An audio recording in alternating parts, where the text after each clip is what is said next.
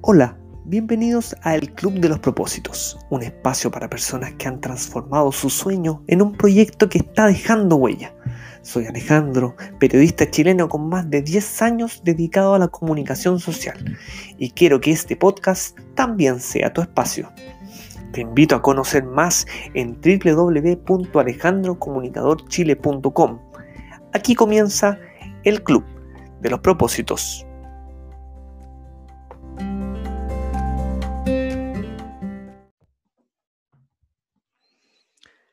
Hola, bienvenidos a todos quienes nos están escuchando a esta hora en el Club de los Propósitos. Mi nombre es Alejandro y este espacio es un espacio que busca em, confluir y atraer distintas historias que tienen que ver con profesionales a lo largo del mundo que están cambiando la manera de ver la vida laboral y la manera de entender sus propias vidas y han decidido transformar su proyecto personal y su actividad laboral en un propósito para poder dejar huella. Los quiero invitar a seguir todos los capítulos del Club de los Propósitos en nuestro canal disponible en Spotify y también en Google Podcast. Y en el capítulo de hoy estamos con Álvaro Bravo, que él es trabajador social, chileno, emprendedor por vocación, autodidacta por naturaleza y fundador de una aventura que tiene por nombre Lazarillo. Álvaro, te quiero dar la más cordial de las bienvenidas. Eh, sé que estás eh, viviendo ahora en España y desde hoy ya formas parte del Club de los Propósitos. ¿Qué tal? Hola Alejandro. Eh, bueno, primero que nada, gracias por la invitación. Eh, creo que, es un proyecto muy importante y, me parece buenísimo que se estén generando este tipo de instancias como, como que lo que tú estás tratando de fomentar y proponer en el Club de los Propósitos, para que más personas, y precisamente en el contexto en que estamos de, pandemia, puedan también pensarse, repensarse y lanzarse a por su propósito. Y sí, estoy, estoy en España, estoy en Zaragoza específicamente, que es en el norte de España, como a medio camino entre Madrid y Barcelona. Vamos un poco al presente, Álvaro, y después nos, remontamos a tu, a tu historia eh, académica y profesional. ¿Cuál es la enseñanza más grande que tú has podido eh, sacar de estos días de confinamiento? ¿Ha cambiado en parte el Álvaro antiguo de, de este Álvaro? Eh, sí, yo creo que, como a todas las personas, o, en parte espero que, así sea, eh, la, cuarentena, la emergencia, eh, ha llevado a, hacer un poco de introspección, ha llevado a, preguntarse también hacia dónde quiero ir, hacia dónde voy y hacia dónde va el mundo sobre todo. Yo creo que a, los que somos millennials hasta cierto punto, un poquito más que millennials, pero, pero no nos había tocado eh, en nuestras vidas vivir como una emergencia o un problema de nivel global tan grande y verlo, verlo y palparlo al día a día. O sea, sabíamos y, estábamos siendo testigos de ciertos temas dados por el tema del calentamiento global, por la emergencia ambiental, pero, pero no se hacía muy real eso, parecía que era parte de, lo que podía ver en televisión, de lo que muchos vaticinaban, pero no lo sentía en el día a día. Y yo creo que, precisamente esta emergencia hace eh, palpar, palpar lo que, lo que se puede generar cuando no se toman las medidas correctas o lo que se puede generar simplemente porque porque el mundo es un cambio constante, porque nadie tiene nada asegurado, porque todo puede cambiar de la noche a la mañana, tanto para uno como persona, eh, porque, porque tu vida dio un vuelco, porque todo lo que dabas por cierto, o todas las personas que tenía a tu alrededor pueden llegar incluso a desaparecer de la noche a la mañana, o puede cambiar para la humanidad completa, en donde nos cae un meteorito y desaparecemos todos. O sea, ser consciente realmente de eso, que, de alguna manera uno lo sabe de forma teórica, pero no lo, no lo vivencia, no lo, no lo incorpora en su, en su reflexión cotidiana, es lo que, lo, que a mí al menos también me, me ha pasado en todo este periodo. acá en, en, España estuve dos meses casi completos de, de cuarentena total y, y esto finalmente es el decidirse a acelerar ciertas cosas que yo ya venía pensando de hace un tiempo, algunos nuevos proyectos, eh, nuevas necesidades de, de, precisamente priorizar también el, el, propósito personal. Yo creo que hace tiempo que, que en mi caso personal tengo tengo claro cuál es mi propósito, pero, pero de repente cuesta priorizarlo. es una, una lucha y una tarea constante el darle la prioridad que se merece. ¿Cuál es tu propósito, Álvaro? ¿Cuál es tu propósito, Álvaro? Disculpa. Eh, mi propósito hoy en día es eh, poder contribuir al desarrollo de los emprendimientos sociales en el mundo. Eh, soy un convencido de que el emprendimiento social, eh, el emprendimiento sobre todo de, innovación, de impacto, eh, puede también ser social o medioambiental, pero la, innovación de impacto eh, tiene un papel central para, para hacer un mundo diferente. eso, eso viene desde, desde, varios temas, o sea, hoy en día el mundo tiene problemas gravísimos y de escala planetaria. Al mismo tiempo, estamos en una sociedad ya hiperglobalizada, eh, en donde los cambios tecnológicos también se producen a una velocidad incontrolable prácticamente, y donde esos cambios tecnológicos eh, repercuten en cambios políticos, sociales, eh, geopolíticos, también muy, muy, muy rápido. Y creo que en ese, en ese, en este mundo en donde de alguna manera las cosas ya van un poco fuera de control, por decirlo de alguna forma, eh, los estados o los modelos, los, modelos institucionales clásicos eh, no son capaces de dar respuesta a las necesidades actuales. Básicamente por un tema de, timing, por un tema de velocidad. O sea, eh, el Estado en todas sus formas, del color político que sea, pero tiene necesidades eh, de, probidad, tiene necesidades de, de burocracia, de estructuras que, creo que son súper válidas y, siguen siendo necesarias, pero al mismo tiempo la hacen ser lento. La hacen ser lento y es imposible que le siga el ritmo al, al desarrollo social y tecnológico global y al mismo tiempo eh, creo que las organizaciones de la sociedad civil, que de alguna manera son la otra opción y en las cuales les tengo mucho cariño, mucho tiempo he trabajado en organizaciones de la sociedad civil, he trabajado por el desarrollo de las organizaciones de la sociedad civil a través de un emprendimiento también que se llama All Together, del cual fui eh, fundador también y, en el que ayudamos a organizaciones en la sociedad civil en temas de fundraising sobre todo. Eh, pero que, esas organizaciones también tienen un modelo que, hoy en día es anacrónico, que, tienen un problema estructural también. O sea, creo que, precisamente no, no logran y probablemente nunca van a lograr eh, romper 100% con las lógicas de caridad que la sustentan, porque finalmente el, dinero eh, que la sustenta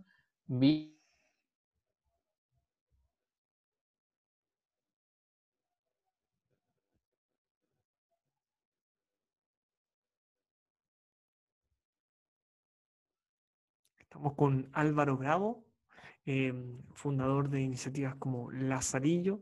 No, esto ya es una presión bien personal y puede ser un poco fuerte, pero de que está lleno de organizaciones de la sociedad civil en Chile y en el mundo que hacen un pésimo trabajo, pero siguen existiendo porque son capaces de venderse bien y sí hacen un buen trabajo de fundraising. Eh, al mismo tiempo que hay organizaciones buenísimas que hacen un trabajo espectacular y que generan un impacto real y que no son capaces de subsistir porque eh, no hacen un buen trabajo fundraising o el poder hacerlo eh, conlleva también inversiones o conlleva preparaciones que no tienen. entonces, y creo que precisamente el emprendimiento social es una buena opción, no sé si es la respuesta total, pero es una buena opción para, para intentar afrontar los problemas globales desde, desde otra figura, que no sea ni el Estado ni la sociedad civil, eh, y poner un poco la, ahí, eh, poner el acento y poner eh, el llamado a atención en que desde el mundo privado también se puede generar impacto y que el generar impacto también no tiene por qué ser un, algo contrario al generar rentabilidad. O sea, se puede hacer impacto y, y ser una organización con fines de lucro al mismo tiempo. Álvaro, desde ese punto de vista y de toda esta estructura eh, que, que, tú eh, en tu mente has desarrollado y de toda tu, tu, ambición profesional por poder impactar en estos emprendimientos sociales, remontándonos un poco en el, en el pasado, ¿desde qué momento tú diste este cambio o este giro de trabajar quizá en un lugar tradicional a poder eh, e, empezar a emprender? ¿Qué pasó al interior tuyo, quizás algún diálogo con alguna persona, algún momento puntual que te haya hecho cambiar y, tomar este camino? Sí, mira, eh, yo creo que es, difícil para mí establecer un momento específico, pero sí creo que, es un tema que tiene que ver, eh, que desde, que era muy, muy antiguo, desde que era un niño un poco casi, o, o ya un poco un adolescente, en el que empecé a desarrollar proyectos, o sea, la, mente y el, espíritu emprendedor lo he tenido siempre un poco, eh, desde que, no sé, el primer proyecto económico un poco que desarrollé, se podría decir, era, tenía como, como seis años y les vendía a mis compañeros eh, calcos de, dibujos animados, que, compraba revistas con, con dibujos, eh, las calcaba y vendía los calcos. ese creo que fue el primer emprendimiento. Eh, y de ahí han seguido una infinidad de cosas, eh, pero eh, creo que, que, la clave y, tal vez el momento ya más de, de, empuje de todo eso fue más en la adolescencia y fue darme cuenta que se podía. Y eso yo también que, creo que es algo que, que, muchas veces que, que, es algo que trato de transmitir a las personas y que al mismo tiempo es algo que creo que muchas veces muchas personas eh, no lo tienen incorporado, eh, no por su culpa, sino porque lamentablemente el sistema te pone límites estructurales. Y, entonces esos límites estructurales te hacen creer que, que, no puedes hacer cosas. Hay cosas que no se pueden hacer. Y para mí la reflexión y, mi convencimiento total y absoluto es que todo se puede hacer, que puedes hacer literalmente todo lo que te proponga. Eh, la clave es tenerlo claro, eh, poder generar un plan de acción al respecto y estar dispuesto a, a, desarrollar el camino que significa lograrlo, porque eso nunca va a ser de la noche a la mañana y el camino te aseguro que nunca va a ser fácil, pero, pero eso es algo que yo creo que, que de cierta forma incorporé un poco en la adolescencia, con diferentes proyectos estuve, estuve vinculado a, no sé, a los 18 años, por ejemplo, formé un centro cultural en, en mi comunidad que se llamaba Ucán eh, y que, que, vino de una noche como tomando una cerveza con amigos del barrio, y hablando de todos los problemas que habían en el barrio. Eh, empezamos a hablar, bueno, pero esto se podría solucionar de esta forma y hay estos recursos y todo. Y dijimos, bueno, hay que crear esto, hay que crear un centro cultural. Y al otro día, bueno, todos dijeron, oye, no, yo al otro día lo fui a buscar y les dije, ya, ¿cuándo vamos a empezar a trabajar? Y todos me quedaron mirando y me dijeron, oye, pero si esto era, era, cosa, era cosa de curado, ¿no? Era cosa de, efecto del alcohol. Ahora, donde las papas queman, muchas veces cambian las cosas, pues la gente se arranca también. Exactamente. Ahí yo, yo como que me enojé un poco y les dije, no, no, si esto, esto tiene que ser de verdad. Y me puse a trabajar por eso, empecé a, a buscar como recursos, a buscar eh, personas eh, conseguí una sede vecinal, conseguí que mucha gente que conocía estuviera dispuesto a hacer talleres gratis, eh, conseguir ciertos recursos municipales.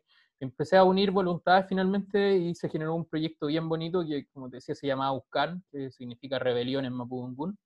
Eh, ese proyecto después no continuó principalmente porque yo, yo, en ese tiempo no tenía tanta experiencia y finalmente el proyecto quedó mucho sobre mi hombro y ahí en un momento yo estaba estudiando, empecé a estudiar después la universidad y se volvió un poco insustentable seguirlo llevando adelante. Pero finalmente hay muchas experiencias que, que, que me permitieron ratificar el es posible.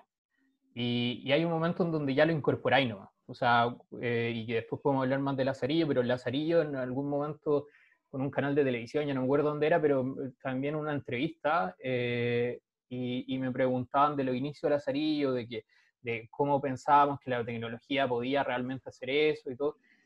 varias preguntas que tenían que ver con, con, un poco los problemas que podríamos haber visualizado al principio. Y yo les decía que en realidad simplemente nunca pensamos en eso. Nunca pensamos que no se podía hacer. Pensábamos que a lo mejor no nos iba a alcanzar el tiempo, que no nos iba a alcanzar los recursos para alcanzar a lograr el objetivo. Pero de que era posible, era posible. Nunca nos cuestionamos siquiera que no fuera posible. Y yo creo que, que ahí hay un gran tema y es que mucha gente lo primero que hace es cuestionarse si es posible. Y hoy en día, además con la tecnología, que soy un gran amante de la tecnología, sobre todo lo que son hoy en día las tecnologías exponenciales y cómo eso va a cambiar el mundo, eh, literalmente todo es posible. O sea, tú te metías a la página del MIT, por ejemplo, y podías encontrar cosas que son de ciencia ficción, capas de invisibilidad, cosas que... El tema es que eso a lo mejor no, no es rentable, no tiene un modelo de negocio, pero que es posible hacerlo es posible. Y desde ese punto de vista, eh, Álvaro, eh, y que pudieses comentar también eh, un poco de lo que es Lazarillo, ¿te imaginabas que ibas a llegar a este punto de lograr que, que, Lazarillo empiece a traspasar de a poco fronteras? ¿Siempre lo pensaste así? Sí, bueno, Lazarillo eh, y para contextualizar un poco en qué es Lazarillo también, eh, Lazarillo es una, por un lado, somos una startup internacional de origen chileno, eh, pero por un lado lo que hemos hecho es que hemos desarrollado una aplicación que permita, sobre todo a personas con discapacidad visual, moverse con autonomía por las ciudades del mundo. Es una aplicación gratuita para las personas eh, y básicamente ellos entonces recorren la ciudad y la aplicación le va hablando y le va diciendo lo que hay a su alrededor, los puede guiar de un punto a otro, y varias otras funcionalidades. Y con la aplicación hoy en día tenemos eh, un poco más de 17.000 usuarios activos eh, en 29 países. La aplicación funciona en 20 idiomas porque los mismos usuarios la han ido traduciendo. Nosotros la lanzamos primero en, inglés y en español y, fueron los mismos. El tercer idioma en sumarse fue indonesio, fue porque una persona en Indonesia la empezó a ocupar y, le gustó tanto que nos contactó y se ofreció voluntariamente a traducirla al indonés para que sus amigos que no hablaban no hablaban español o inglés la pudieran utilizar. Eh, entonces, y, por otro lado, bueno, por otro lado hemos desarrollado lo que es el modelo de negocio de Lazarillo y es que tenemos una tecnología de posicionamiento interior, tenemos una tecnología que nos permite digitalizar, crear mapas virtuales de las instalaciones de, instituciones, de empresas y eh, saber dónde, tener una tecnología que nos permite saber dónde está la persona dentro del espacio y con eso desplegado entonces le ofrecemos la posibilidad a esa, empresa, a esa institución, de que sus instalaciones sean accesibles a nivel de información y que una persona ciega se pueda mover en ella, pero también personas con movilidad reducida, personas con discapacidad auditiva o cualquiera que lo necesite, porque eh, yo creo que a ti también te ha pasado, o uno está en un centro comercial y no necesita tener ningún tipo de discapacidad para perderse. Eh, sí es.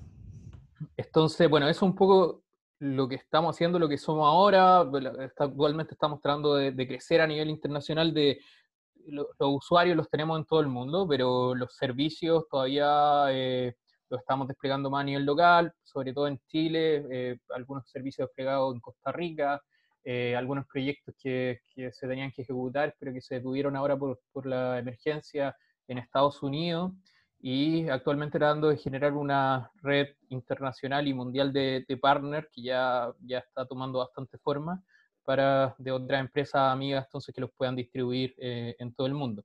Yo por eso también me vine a España para comenzar operaciones en España, operaciones comerciales en España, eh, con mira que España también sea el centro de operaciones para Europa.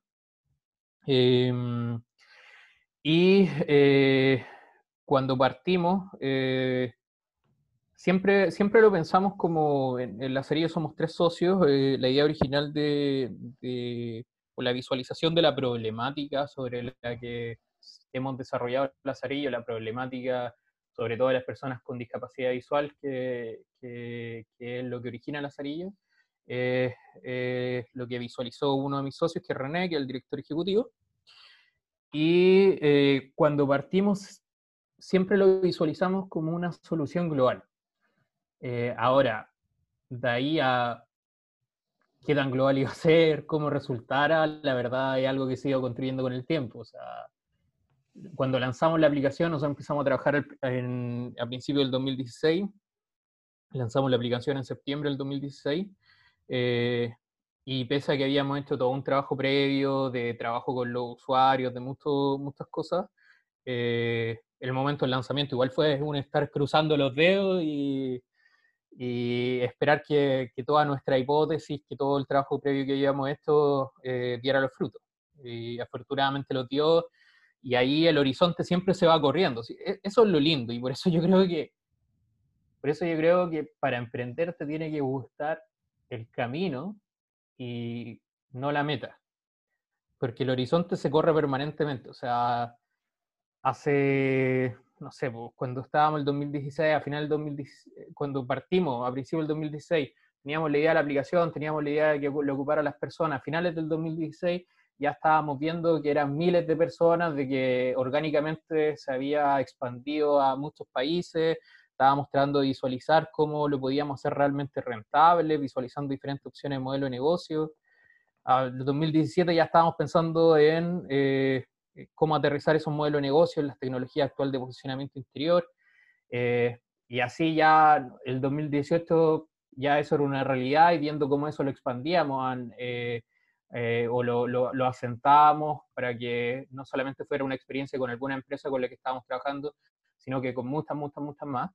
el 2019 pensando en internacionalización, en diferentes estrategias, y cada una de esas etapas también conlleva empezar a aprender una cantidad de cosas nuevas, empezar a, visualizar como problemáticas y, oportunidades que antes ni siquiera hubiera podido pensar.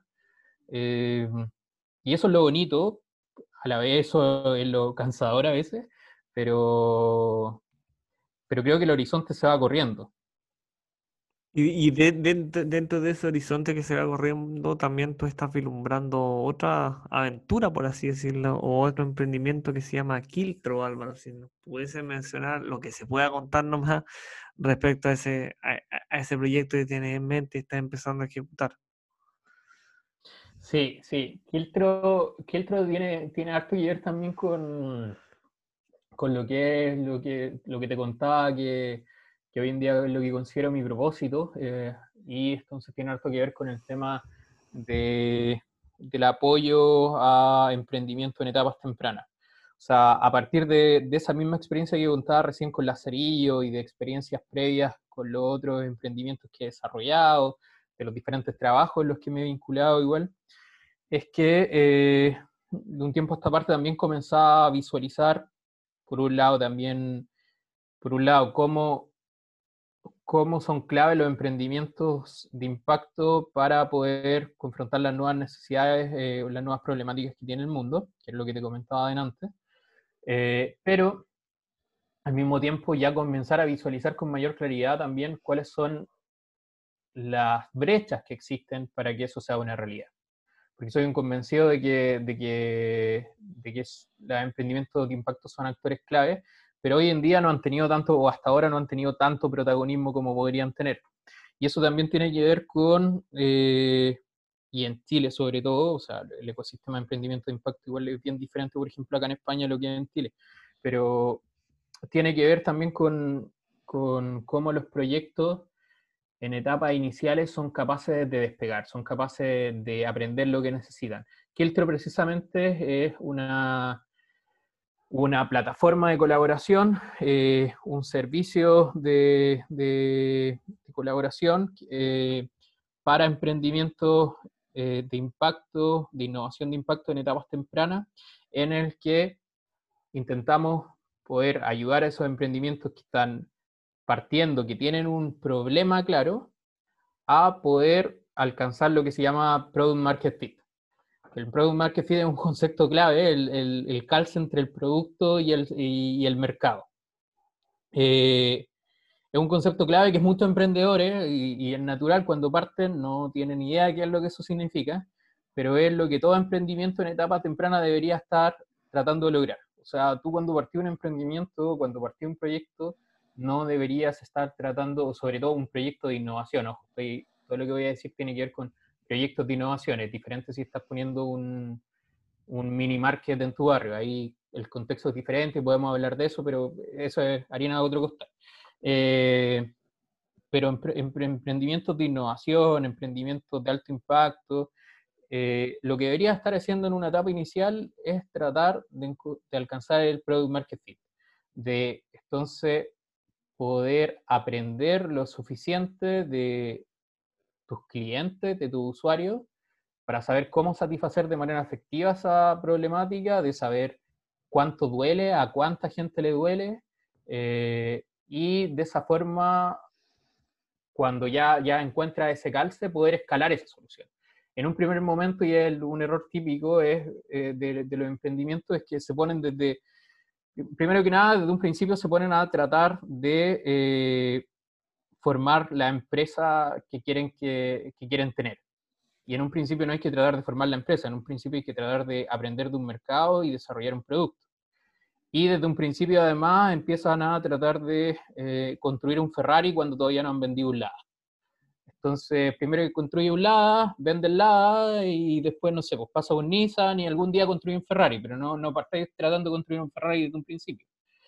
Eh, entonces, eh, lo que hacemos en Kilter precisamente es trabajar con, esos proyectos que todavía no han encontrado el Product Market Fit, eh, ayudándolos a, primero que nada, ordenar ese trabajo, a tener claro cuál es el problema que están abordando, que lamentablemente muchos ni siquiera tienen claro eso, eh, y eh, desde ahí poder acompañarlo en sprint, o sea, en carreras cortas, básicamente, enfocada a validación de hipótesis. Lo que uno debería estar haciendo o, la manera más efectiva de alguna manera para alcanzar ese product market fit es eh, hacer experimentos. O sea, tú tienes que poder encontrar esas respuestas que, que necesitas lo más rápido posible porque tienes un tiempo limitado dado por la cantidad de dinero que tenga en el bolsillo. Entonces, ese es el oxígeno que tiene, ese oxígeno se va a acabar y necesita, antes que se acabe el oxígeno, encontrar la respuesta. Encontrar la respuesta es la manera más efectiva de hacer experimentos. Es poder decir, oye, yo voy a vender, no sé, pues, zapatillas que tienen tales características y se ajustan de forma automática para la gente que tiene tal necesidad con el pie no sé qué. Eh, no te pongas a construir las zapatillas. primero anda, conversa con esa gente, descubre si realmente tienen esa necesidad o es algo que solamente tú crees. De ahí construye la versión más básica de esa zapatilla, que a lo mejor es, de mentira, es que tú te pones al lado de esa persona y le hablas a esa persona sobre lo que estaría sintiendo con esa zapatilla, eh, y a partir de eso obtienes ciertas validaciones de hipótesis y en la medida que vas eh, encontrando hipótesis que son acertadas, va avanzando eh, y la medida que vas encontrando hipótesis que te das cuenta que no eran acertadas, vas cambiando de hipótesis y vas cambiando entonces la manera de solucionar ese problema. Y precisamente hacer experimentación de una manera es súper difícil, porque a lo mejor en una hipótesis, tu hipótesis de, las zapatillas va a ser que las zapatillas se pueden vender, eh, se, que la gente específicamente, ponte tú, de, los, de, los bancos, digamos algo raro, la gente de los bancos tiene necesidad de esas zapatillas. Eh, y entonces tu hipótesis es esa y eh, quieres validar que esa hipótesis es real y que tu mercado está en los bancos. Eh, pero resulta que tú eres mal vendedor a lo mejor, o no eres mal vendedor, pero simplemente nunca has vendido, no tienes esa experiencia y al mismo tiempo eh, no tiene idea de cómo funcionan realmente los bancos, cómo funciona la gente que, que trabaja en los bancos, no has tenido como una approach tan real con ellos. Entonces, para hacer un buen experimento necesitas que al igual que cuando uno trabaja con química, eh, no venga el viento y te cambie los resultados porque vino el viento y no porque echaste más gotitas de esto, de esto, otro. Acá necesitas que los resultados también que, obtengas sean porque el producto o la, hipótesis que tú tienes es real o no es real, pero no porque se vio afectada porque tú eras un mal vendedor. Excelente, excelente Álvaro, como en el fondo, y, la clase magistral que tú nos has dado eh, respecto a todo el, recorrido de lo que implica eh, eh, en el fondo tener clara la hipótesis a la hora de emprender socialmente y en lo que en el fondo me imagino también con Kiltro estoy seguro que tú vas a potenciar. Ya, ya, ya Lazarillo es una realidad en Chile y en el mundo y estoy seguro que Kiltro va a seguir por el mismo, por el mismo camino de verdad muy provechoso lo que tú nos has expuesto em, hasta ahora. No sé si Álvaro, para poder terminar, porque ya nos van quedando pocos minutos, que tú le puedes hablar a las personas que hoy están em, buscando o intentando buscar su propósito o quizás están muy en la línea de lo que tú mencionabas de Kiltro, tratando de armar un emprendimiento social, no saben para dónde va el rumbo, para dónde va el camino, em, el tema del problema de la cesantía, de la cuarentena, del COVID-19, lo apremia un poco, lo ahoga, estamos en un mundo donde hay mucha gente que tiene mucho miedo de qué es lo que va a pasar en el futuro. ¿Cuál es tu mensaje hoy para esas personas que quieren emprender en este contexto y que quieren encontrar oportunidades y encontrar un propósito en sus vidas, como tú lo has encontrado? ¿Qué le dirías a esas personas que hoy te están escuchando? Sí, mi mensaje sería, en primer lugar, que, no, dejen que la ansiedad los consuma. Eh, creo que la ansiedad es, uno de los principales enemigos. Eh, precisamente hay que, hay que tener como paciencia para poder desarrollar el emprendimiento, hay que partir asumiendo que puede ser que esté equivocado, de que esto, no puede ser, lo más probable es que esté equivocado, que esté equivocado en buena parte de lo que cree, pero con que le estés dando en el clavo, con que sea verdad el 10% de lo que cree, ya tiene una súper buena base para poder desarrollar algo. Y sobre todo, eh, lanzarse a hacerlo. Creer que es posible, encontrar ojalá un, buen equipo, gente que, crea lo mismo que tú, que se complemente contigo eh, y que esté dispuesto a, sacar adelante ese proyecto. O sea, pero, pero aquí el, mensaje de fondo es, no hay peor trámite que el que no se hace, eh, hay que intentarlo. Eh, lo más probable, y en eso quiero ser bien sincero, lo más probable es que ese proyecto fracase, la, tasa de mortalidad del emprendimiento es abismal, eh, pero el si realmente te apasiona ese proyecto, el aprendizaje que eso te va a generar y el cómo poder reinventarse eh, el proyecto y ti mismo, eh, es un aprendizaje impagable. O sea, e, emprender es mejor que cualquier MBA.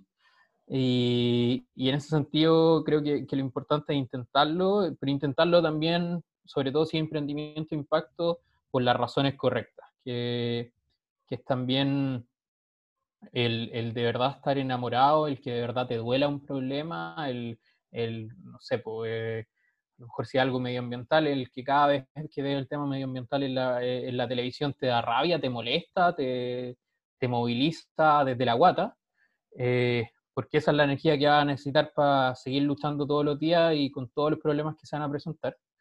Eh, y al, al, mismo tiempo de que, de que, sea un problema que te movilice, que también te conozcas muy bien y, y sepas tus límites. O sea, eh, hasta hay que tener claro deadline. O sea, hasta qué punto voy a llegar. Eh, cuánto tiempo tengo para hacerlo.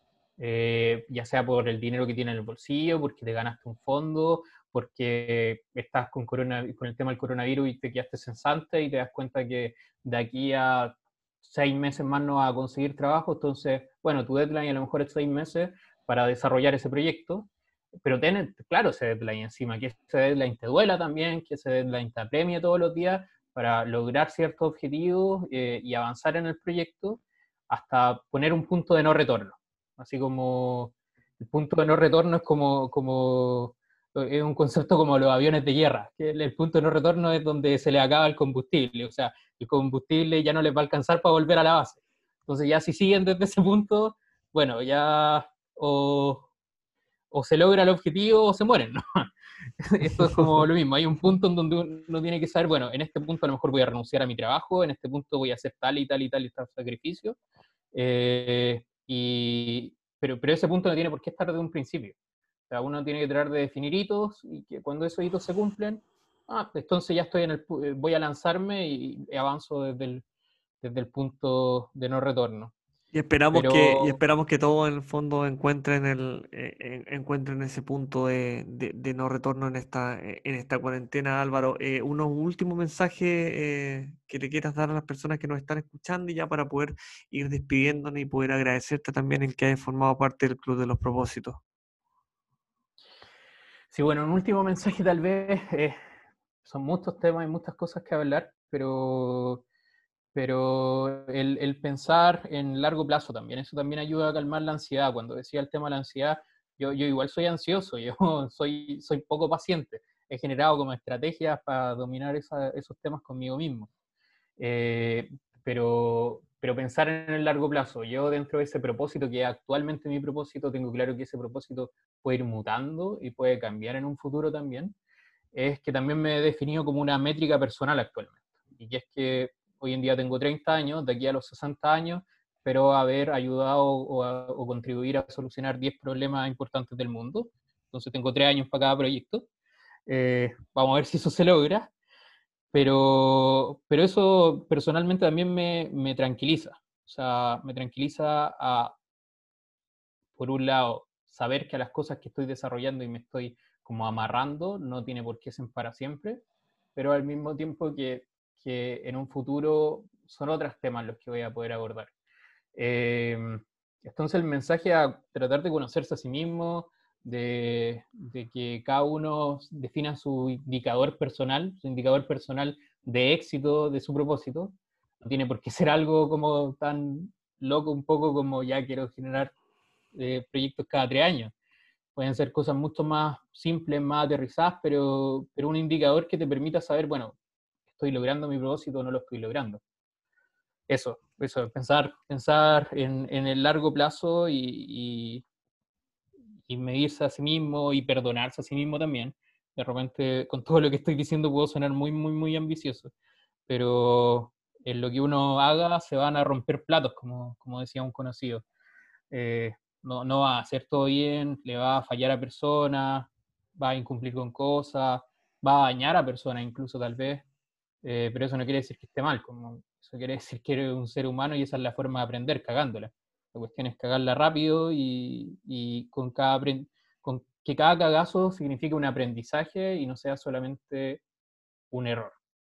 Muchas gracias. Eh, estuvimos con Álvaro eh, Bravo, eh, trabajador social, emprendedor por vocación, autodidacta por naturaleza, fundador de la startup internacional Lazarillo y ahora fundador de un nuevo proyecto que se llama Quiltro. Y quiero agradecer a todas las personas que han escuchado hasta ahora el Club de los Propósitos disponibles en Spotify y en Google Podcast. Todos los detalles de este y otros capítulos los puedes encontrar en el sitio www.alejandrocomunicadorchile.com www.alejandrocomunicadorchile.com eh, Que estén muy bien y muchas gracias Álvaro por esta entrevista. Gracias, Alejandro.